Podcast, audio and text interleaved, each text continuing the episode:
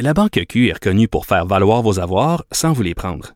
Mais quand vous pensez à votre premier compte bancaire, tu sais, dans le temps à l'école, vous faisiez vos dépôts avec vos scènes dans la petite enveloppe. Hmm, C'était bien beau. Mais avec le temps, à ce compte-là vous a coûté des milliers de dollars en frais, puis vous ne faites pas une scène d'intérêt.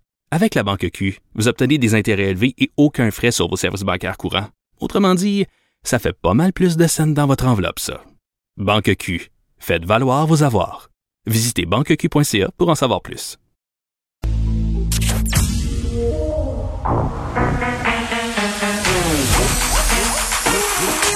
Elle a une opinion sur tous les sujets. Pour elle, toutes les questions peuvent être posées. Geneviève Peterson. Cube, Cube, Cube, Cube Radio.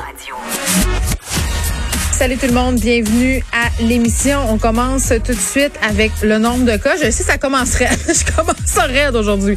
On est encore sous la barre euh, des 1000, mais malheureusement, c'est toujours haut, 929 nouveaux cas. 17 euh, décès supplémentaires, donc euh, on s'en sort pas. Ça continue quand même euh, d'être très, très élevé.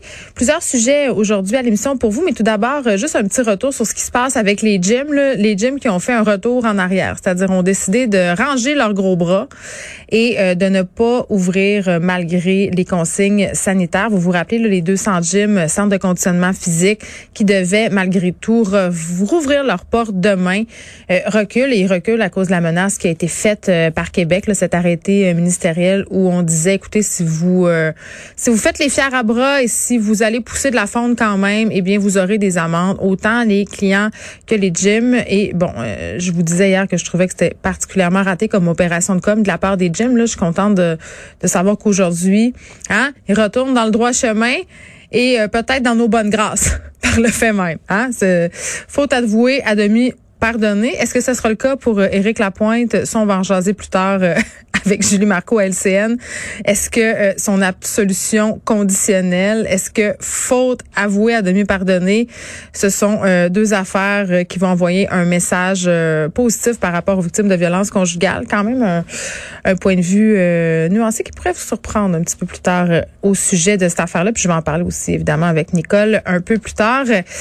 On va parler avec Jean-Loup Fortin un petit peu plus tard tantôt euh, au début de l'émission de cette fuite de données à la SQ. C'est quand même assez rocambolesque cette histoire-là. Là. Une compagnie qui s'occupait des données de la SQ, euh, mais qui fait plus affaire avec le corps de police depuis une dizaine d'années, s'est fait hacker les informations personnelles d'agents à la retraite. Et ce qui est le plus fou là-dedans, c'est qu'ils ont quand même décidé de payer une rançon. C'est-à-dire que la compagnie qui s'occupait de gérer ces données-là a payé une rançon aux pirates informatiques euh, qui s'étaient emparés de ces données-là. Je pense qu'on n'a jamais vu ça. J'en discuterai avec Jean-Louis Fortin un peu plus tard.